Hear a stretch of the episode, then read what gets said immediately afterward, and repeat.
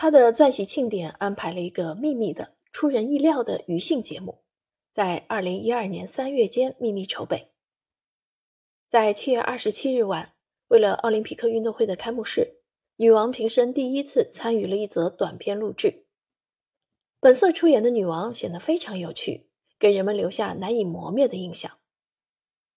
八十六岁高龄，维多利亚的重孙女向人们证明了英式幽默的真正价值。伊丽莎白突然间成了影视明星，被调侃的对象。她与赫赫有名的是为女王陛下效忠的情报局特工不死神话零零七詹姆斯·邦德演对手戏。一辆出租车停在了白金汉宫的荣誉之院里，一个男子下了车，身形帅气，西装笔挺，气质优雅。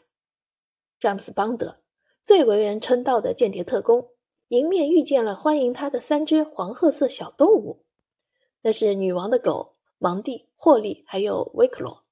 零零七的四角敌人。随后，邦德行走在红毯上，一路登上二楼，最后停在女王的办公室门前。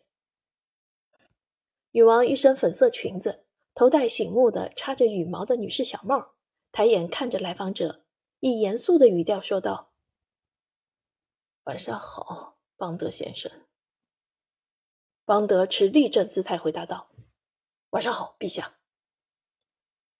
他走上前去搀扶女王，一同去完成奥林匹克开幕式这一特殊使命。他递出了手臂，二人穿过走廊，走下大理石楼梯。他们登上了直升机，只留下三只小狗愤怒的狂吠。影片怎么能少了我们三只呢？五秒钟之后，镜头转到了奥林匹克运动场，引擎的轰鸣声吸引了八万现场观众及亿万电视观众的目光。两个人的身影在空中飘荡，在众目睽睽之下，女王和邦德跳伞了。